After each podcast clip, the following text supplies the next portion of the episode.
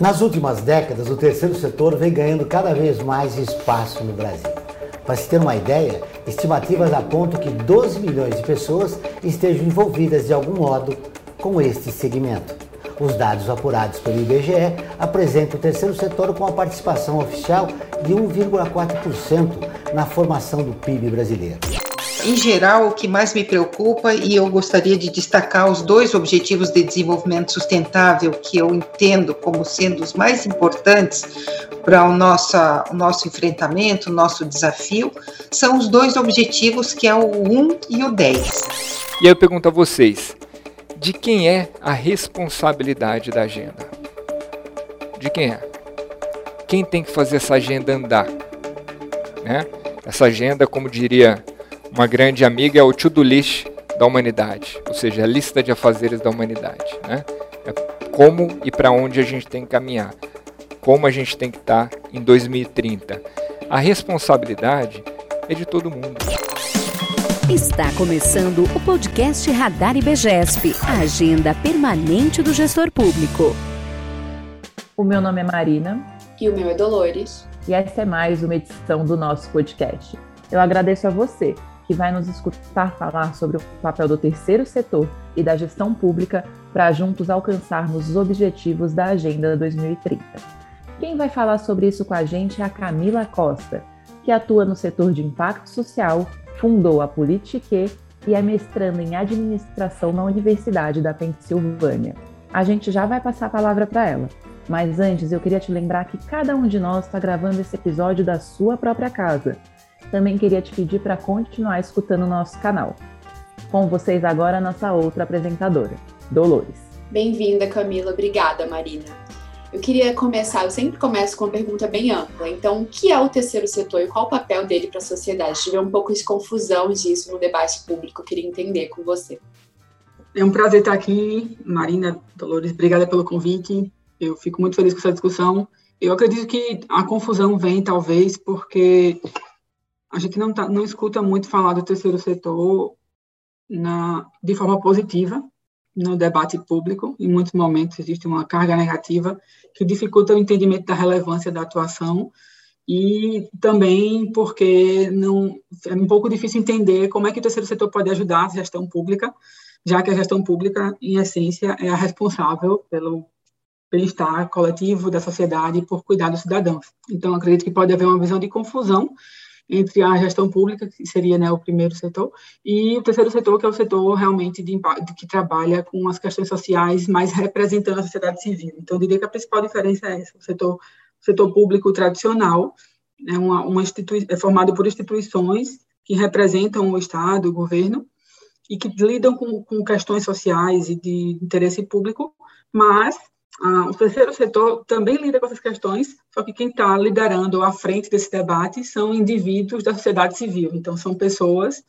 não necessariamente atores públicos, uma pessoa, uma pessoa física que tem interesse por algum tema e que vai tratar daquele tema e tentar contribuir para o debate. Mas ambos tratam da mesma problemática, que é tra trabalhar e visualizar questões sociais e tentar, e no caso do terceiro setor, tentar contribuir com o Estado tentar contribuir com o setor público, a gestão pública, para avançar nesses debates.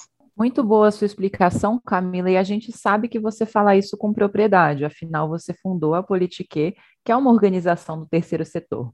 Então conta um pouquinho para a gente o que, que é a Politique, por que você fundou ela, fala um pouquinho para a gente desse projeto. Então, no começo a política foi mais surgiu mais de uma dor de perceber que as pessoas não entendiam a relevância da política e como a política afeta a vida do cidadão principalmente o jovem, que era o público, porque eu estava na faculdade na época e fazendo graduação, e eu percebia que muita gente não entendia a relevância do trabalho do, dos políticos, e existia uma conotação muito negativa em política, né, debates de a política já era vista como algo negativo. E isso me incomodava muito, porque por ter crescido vendo a importância e da a capacidade de transformação do setor público e da política, afinal, os políticos que lideram o setor público, né, ou, os atores públicos no geral, não só políticos, né, mas majoritariamente políticos lideram. Então, como é que a gente pode não olhar para uma, para uma área em que ter preconceito com a política quando ela é a questão mais importante para tratar da nossa sociedade. Isso me deixava muito incomodada. Então eu criei a política para tentar mostrar e simplificar o acesso a esse entendimento, principalmente porque eu acredito que é difícil entender, é difícil entender política, economia, são temas complexos, são temas que envolvem muitas variáveis, as pessoas geralmente não têm acesso a. Hoje em dia já existe muito mais conteúdo acessível, principalmente, eu diria, o portal do Politize é muito bom nesse sentido, de fornecer conteúdo de qualidade mais simples, mas na época que a gente começou isso não existia. Então as pessoas tinham que entender direitos e deveres lendo a Constituição. A Constituição não é um texto muito fácil, é um texto extremamente complicado, extremamente complexo para uma pessoa. Artigos, né, no geral, todo texto jurídico é um pouco chato de ler para quem não gosta, não é, não é da área. Isso me incomodava. Então começou tentando desmistificar, traduzir o entendimento. Com o tempo, a gente percebeu, né, com o trabalho, que mais do que a dificuldade de entender a importância ou entender o significado, existia uma falta de vontade de se engajar e de se envolver. E isso vinha antes, porque se eu não sinto vontade de me engajar, eu não vou querer aprender sobre o tema. Né? Você pode me colocar os melhores livros simples sobre qualquer tema político, se eu não achar interessante, eu simplesmente não vou escolher aquele livro vou passar, vou passar adiante. Então, a gente entendeu que o problema era falta de engajamento com a questão de questões sociais, com a visão de cidadania, com, com o setor social como um todo, e que isso vinha primeiro. E foi que a política meio que evoluiu para trabalhar engajamento cívico, que é exatamente essa noção de promover o engajamento do cidadão em temas de debate público e entender que o cidadão tem não só direitos, mas também deveres e possibilidades de contribuição reais, de troca, que podem trazer mudanças positivas na sociedade. Então, a gente começou a trabalhar mais com o público jovem também, mas mais para promover esse entendimento de como eu, jovem, aluno de ensino médio da rede pública, posso, na minha vida, me tornar um cidadão ativo e contribuir de forma relevante para a sociedade e trazer isso de forma simples e também conectada com a realidade deles. Esse foi o trabalho que a gente fez a maior parte do tempo ao longo dos anos e foi onde a gente viu mais resultados e também mais transformação. É um trabalho mais de empoderamento, de dar ao jovem o entendimento de que a voz dele importa e também mostrar para ele ferramentas de como traduzir essa voz e esses incômodos de forma que possam ser entendidos pelo setor público e também transformados em ações e iniciativas. Muito bom. É, você falou muito em liderança jovens e a gente tem aqui no seu currículo que em 2016 você participou do Young Leaders of the Americas Initiative, né? É esse nome e é lei. É, eu queria saber o que, que você aprendeu com essa experiência, como que ela enriqueceu o seu entendimento de engajamento cívico, o que, que ela trouxe para o Politique, por exemplo. Uhum. É, o, a minha experiência do é, é, o ILI foi bem transformadora na minha trajetória. Eu considero que a política existe antes e depois, porque antes de ir eu tinha uma visão um pouco mais romântica de como né, levar impacto social, mas sem uma visão pragmática de como implementar e transformar a visão, o debate e iniciativas concretas. A gente já tinha realizado ações com as escolas, já tinha trabalhado com mais de 2 mil alunos, mas ainda assim é, a gente tinha trabalhado muito na metodologia de impacto, metodologia de trabalhar com a ponta, mas não em garantir que o trabalho que a gente estava fazendo fosse sustentável no longo prazo. E no Eli foi esse foi o maior foco do meu aprendizado, porque eu cheguei aqui nos Estados Unidos, que é onde estou agora, e eu percebi que as organizações do terceiro setor aqui, além de serem muito mais desenvolvidas, o debate de engajamento científico estava muito avançado, existia também uma visão muito mais pragmática de gestão para garantir que o trabalho continuasse, que o trabalho se multiplicasse, se tornasse escalável, atingisse mais pessoas e continuasse ao longo do tempo evoluindo e se desenvolvendo. E essa visão um pouco estratégica de gestão dentro do terceiro setor é algo que eu não tinha não tinha tentado ainda até chegar no lá e perceber, nossa, eu não estou muito preocupada com o impacto, que eu acho que é um problema do terceiro setor como um todo, está muito preocupado com o impacto, com a metodologia, com a entrega, mas esquece da parte da gestão, que é o que garante que vai existir uma entrega. E aí no, o Ally meio que me despertou para isso, porque muita gente tive contato com muita gente muito pragmática, muitas ONGs, com muitas organizações do terceiro setor, e aí eu entendi, eu preciso voltar e olhar um pouco mais para a organização e ser um pouco mais pragmática para garantir que esse trabalho que a gente está fazendo hoje exista daqui a alguns anos. Interessante você falar isso, Camila, sobre a necessidade da gente desromantizar nossos pressupostos em alguns momentos, porque, bom, você sabe que o IBGESP tem um setor de impacto social, que a gente busca desenvolver lideranças femininas, empoderar municípios, universalizar o serviço público. E a gente tem que fazer tudo isso de maneira pragmática, né? A gente tem que garantir que essas mudanças sejam efetivas, sejam práticas. Por isso a gente fez uma plataforma de informação descomplicada que é a Radar IBGESP, porque ela provê informação descomplicada para a população. Mas a gente sabe que nem sempre ter a informação disponível é suficiente, que a gente precisa estourar uma bolha. fazer com que essa informação chegue a públicos diferentes, para situações diferentes, que têm entendimentos diferentes. Eu acho que esse é um dos nossos maiores desafios hoje, não só do IBGS, mas de todo mundo que atua com impacto social. E aí, você que tem toda essa experiência, como a gente faz para estourar a bolha? Olha, eu acredito que o principal desafio é entender e que acredito que quando a gente está trabalhando com impacto social, a gente costuma ser muito apaixonado pelas causas que a gente defende, né? E essa paixão faz parte do trabalho, porque sem a paixão você não teria a persistência e a resiliência necessária para continuar insistindo, porque é muito desafiador. Mas eu acho que falta um pouco para o setor social como um todo, para as pessoas comprometidas com impacto social, dois entendimentos. O primeiro é que nenhum impacto social se concretiza individualmente com uma só organização. É um trabalho sistêmico de atuação em rede. Isso significa que você não pode estar isolado como organização, querendo levar uma mensagem sozinho. Você não vai conseguir mudar e estourar a bolha trabalhando, gritando sozinho. Precisa existir um trabalho de atuação conjunta com todo o ecossistema. E não é só o ecossistema com outras ONGs, porque senão você vai estar falando para todo mundo que já entende a relevância. É literalmente expandir o relacionamento com atores envolvidos com aquele tema mas em várias esferas. Então, trabalhar com o setor privado e abordar o setor privado, trabalhar junto com o setor público, com a gestão pública, e tentar levar primeiro a discussão para além do setor que já entende a relevância, que é o setor social. Então, acho que essa é a primeira questão. E também entender que você precisa de muitos parceiros para isso. Você não vai conseguir como organização sozinha, você precisa trabalhar em conjunto. Trabalho de mudança sistêmica demanda atuação em rede. Não tem para onde fugir disso. Essa é a primeira coisa. Eu acredito que a segunda coisa é que para estourar a bolha, aí vem de novo a paixão e a questão da comunicação. Para estourar a bolha, é preciso promover um pouco mais de diálogo, e o diálogo precisa ser um pouco mais diplomático e mais propositivo. Eu acredito que um dos, um dos desafios do setor social é que a gente é tão incomodado com as questões que é muito difícil falar calmamente ou tranquilamente sobre questões que nos incomodam tão profundamente. E aí a gente entra no impasse, porque os setores que precisam ouvir esses discursos, os setores que precisam se conscientizar disso para poder levar essa mensagem e transformação para dentro das empresas, para dentro do setor público, para dentro de outras organizações, as pessoas que têm condições ou poder, acesso à influência suficiente para gerar transformação, acabam não, não ouvindo, porque o discurso que está sendo entregue tá sendo não está sendo propositivo. Ele está sendo acusador, ele está sendo tá apontando os problemas, mas muitas vezes não não está disposto a sentar na mesa e construir coletivamente. E a construção dá trabalho. A construção significa andar para trás. A construção significa entender que vai andar devagar. A construção significa aceitar o sistema como ele é hoje e não querer mudar tudo de uma vez. Significa mudar aos poucos, pequenos pedaços, e entender que aquele pequeno pedaço vai gerar uma contribuição para o todo no futuro. E ainda assim persistir no pedaço, se mantendo motivado quando você tem um ideal gigante e tem que entender que aquele ideal tem que ser quebrado em 30 pequenos pedaços, e só, só um você vai conseguir levar adiante agora mas mesmo assim aquele, um, aquele pequeno pedaço é relevante para o todo. E aí ter um pouco dessa humildade de entender que você quer mudar o mundo inteiro, mas não dá para mudar o mundo inteiro em uma geração, em na, sua, na sua própria vida. Entender que é um trabalho geracional, que vai levar muitas gerações, que a gente está deixando uma pequena contribuição, e com base nisso, aceitar que é preciso sentar na mesa com as pessoas que a gente quer convencer da mudança, e não só criticar ou apontar o problema. Legal, Camila. Você falou muito em é, visão sistêmica, coletividade. A gente sabe que em 2015 o Brasil e muitas nações firmaram um compromisso com a Agenda 2030, né?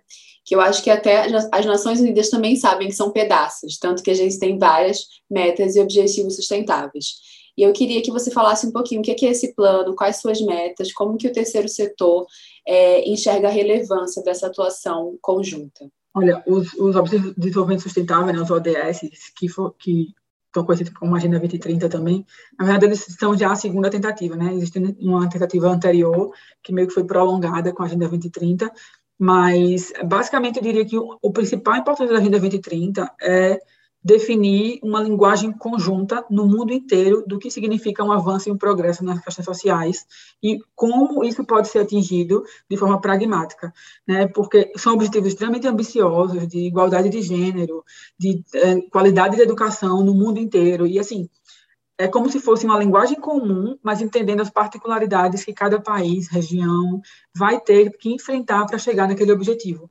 E por isso que ele é tão amplo e, ao mesmo tempo, é ambicioso, porque ele é como se fosse um norte, é óbvio, eu, assim, eu acho, acredito que todo mundo que trabalha com esse objetivo dos ODS entende que a 2030 está muito perto para conseguir atingir a maior parte dos objetivos, mas é aquela visão, né? Você quer, você mira na, nas estrelas para atingir a Lua. Então, é mais ou menos o que os ODS se propõem a fazer.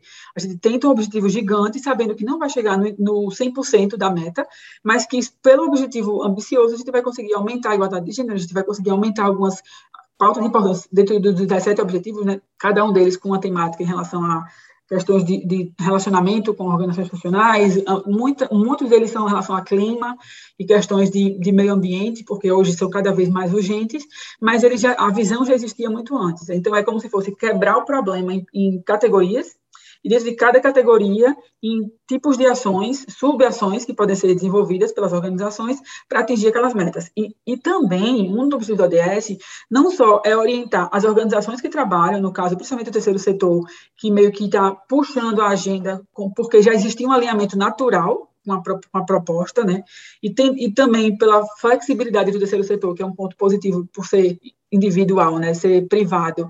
Existe uma flexibilidade maior em mudar, em navegar pelas mudanças e inovar do que, muito mais rápido do que o setor público, e aí é onde vem a principal relevância do setor, é contribuir para essa velocidade de transformação, propondo ino, ino, ações inovadoras, iniciativas, de forma mais rápida do que o setor, o setor público conseguiria trazer pela própria burocracia e pela grandeza e complexidade do sistema.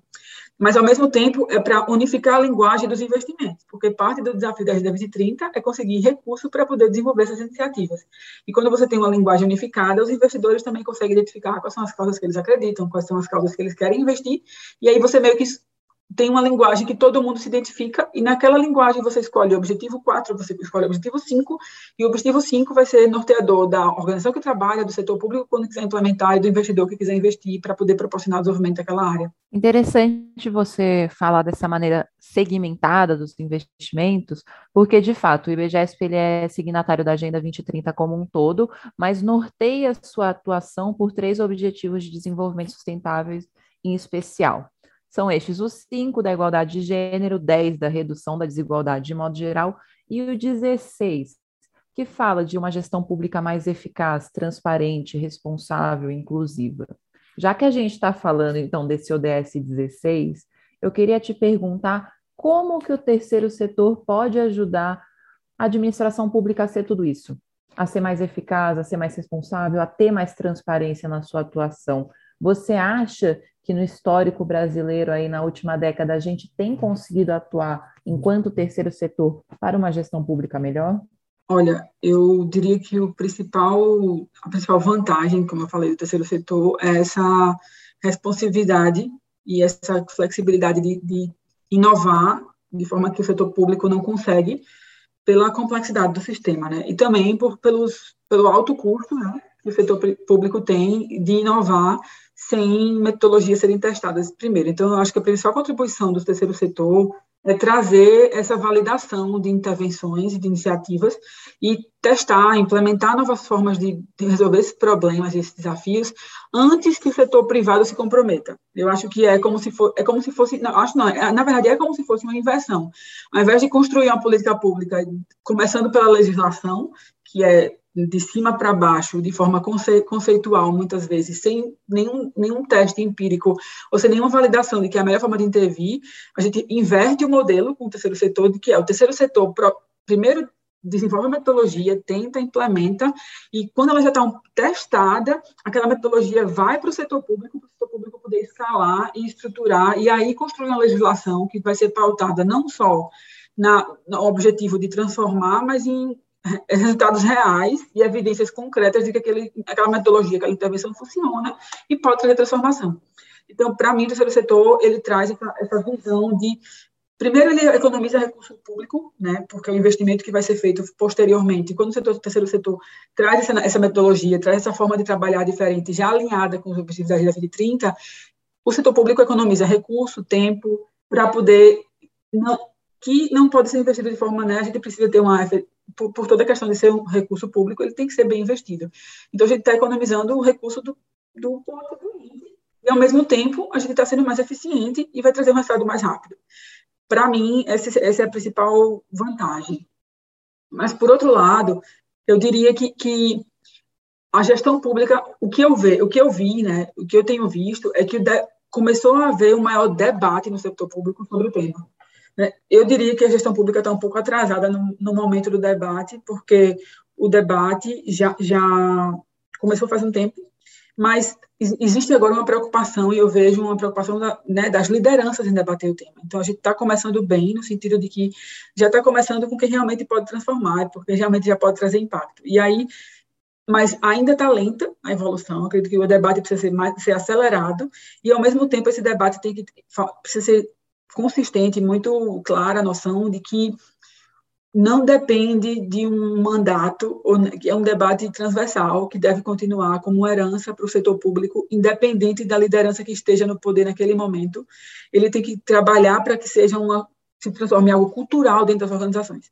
E aí eu acho que esse é um desafio da gestão pública como um todo no Brasil, porque existe uma quebra né, de gestão toda vez que existe uma troca na liderança, e aí o, ODS, a Agenda 2030 não pode sofrer desse problema. Né? To, de todas as iniciativas, de todos os trabalhos, a Agenda 2030 tem que ser priorizada como algo transversal dentro das organizações, que vai ser continuado independente de quem esteja na, na liderança. E aí eu diria que esse é o maior desafio da gestão pública hoje, é criar ferramentas para garantir essa continuidade nos próximos anos. Muito bom, Camila. Inclusive, a gente vai deixar aqui no link da descrição, pessoal, alguns episódios que a gente gravou sobre esse grave problema da descontinuidade das políticas públicas, né? A gente precisa de algo mais institucional. Não dá para mudar por causa de um mandato. Então, muito bom você salientar esse ponto, Camila. E agora, já que a gente está falando de um tema complexo, eu vou introduzir o nosso quadro, que é um pausa para opinião que justamente eu trago aqui alguma provocação ou algum tema bastante complexo para você comentar para a gente. Bom, a gente sabe que no Brasil e no mundo, né, de modo geral, a gente sofre com a falta de consciência coletiva. Isso vem de vários fatores, tanto do fato de que é, muitas vezes as pessoas acham que a participação na vida política, o compromisso com as políticas públicas, tem que vir só do Estado, tem que vir só dos servidores públicos, e também pelo fato de que a gente tem um histórico de desigualdade que retirou grande parte da população das decisões políticas, né? A gente tem um cenário em que mulheres eram impedidas de votar até 1922, se não me engano, no, 32, se não me engano, no Brasil, em que a população negra teve seus direitos negados a maior parte do tempo em nosso território nacional, ainda tendo em algumas circunstâncias. Enfim, a gente tem grupos muito vulneráveis aí em termos de participação política. Como a gente faz então para dar um passo nessa consciência? todo mundo se vê como parte integrante da mudança e para a gente entender que a descrença, muitas vezes, no Estado pode ser balanceada também com a ação e a proposição para mudar esse Estado. Esse é um grande desafio. É o que a gente tenta, a política tinha uma visão de fazer, né? Mas, olha, eu diria que tem duas questões aí, né? A gente tem que trabalhar, são dois, dois lados da mesma moeda. Um lado é o coletivo, os cidadãos, né? terem essa consciência mais desenvolvida de que a atuação individual pode contribuir para o coletivo, né? Porque a gente meio que tem uma visão mais desconectada. A minha vida não se conecta com a do outro. Mas eu diria que é uma questão que natural, naturalmente está evoluindo, apesar de lentamente, porque em algum momento as pessoas caem na real mesmo de que não tem como a minha vida estar melhor se a vida da, do outro não estiver, porque não tem como eu ter uma vida boa se eu não tiver segurança pública. A segurança pública depende de milhões de fatores que não dependem só da minha atuação. Não tem como a minha vida estar melhor se ainda existe um problema de falta de acesso à educação, porque a falta de acesso à educação traz outros problemas de segurança pública e tudo está tudo conectado. Eu acho que a maior dificuldade é porque esse, essa consciência demora a chegar pela falta de inclusão desse tema e desse debate cedo, né? Não só na, no ensino, na educação básica, como também na, na, no nível superior. Acredito que no nível superior existe meio que uma compartimentalização dos conteúdos, a gente não para para entender como tudo se conecta. Talvez fosse uma contribuição relevante para o setor, né, para toda a sociedade, a inclusão desse debate no, na, no, nível de graduação, enquanto a gente não consegue inserir, já existe o debate né, a nível é, de, de congresso para inserir no currículo do ensino básico, mas tem que, tem que entrar no currículo de alguma forma. Né? Não precisa ser uma grande né, debate, mas tem que existir. Eu, eu vejo essa dificuldade, porque, só dando um exemplo, aqui nos Estados Unidos, os alunos estudam alguns temas de questões públicas na, na, na, na escola. E aí os professores falam na aula, vocês lembram que vocês estudaram essa, essa questão de economia na escola, eu falo, meu Deus, estudar economia na escola. E eu estou estudando economia, na, estudei na faculdade e estou estudando na pós-graduação. Então, assim, já, já, começa mais cedo. Né? Na Inglaterra também, que é uma, um, um, referência no tema, começa na escola. Né? Então, além dessa questão institucional, existe o outro problema, que é o desenho institucional das organizações para ser favorável a essa contribuição. Né? Hoje existem alguns modelos de participação do setor público, né?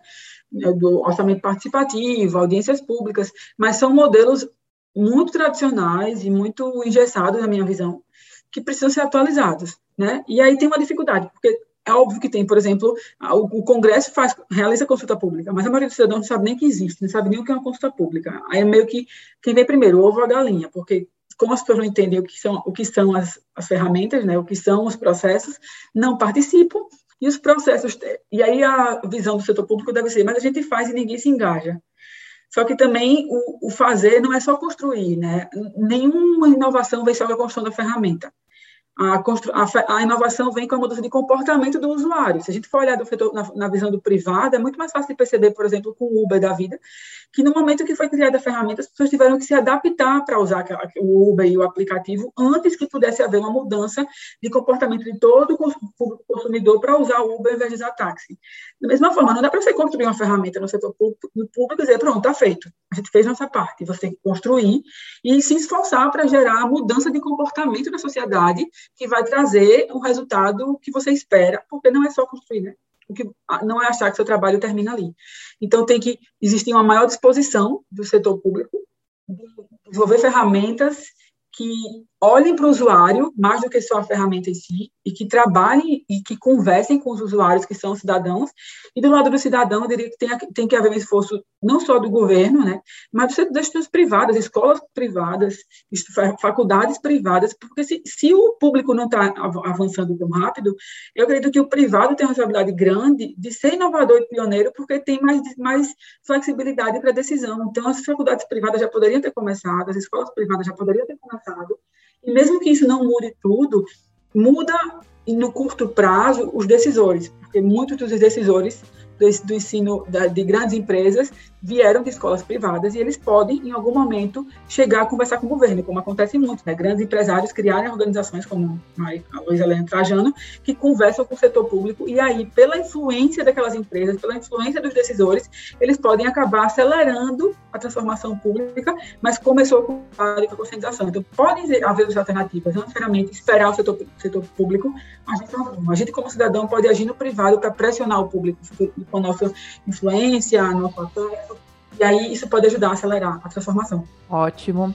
Muito obrigada, então, pela sua opinião nesse quadro do podcast. E eu agradeço muitíssimo por toda a conversa que a gente teve. Até daqui a 15 dias, pessoal. Tchau, tchau.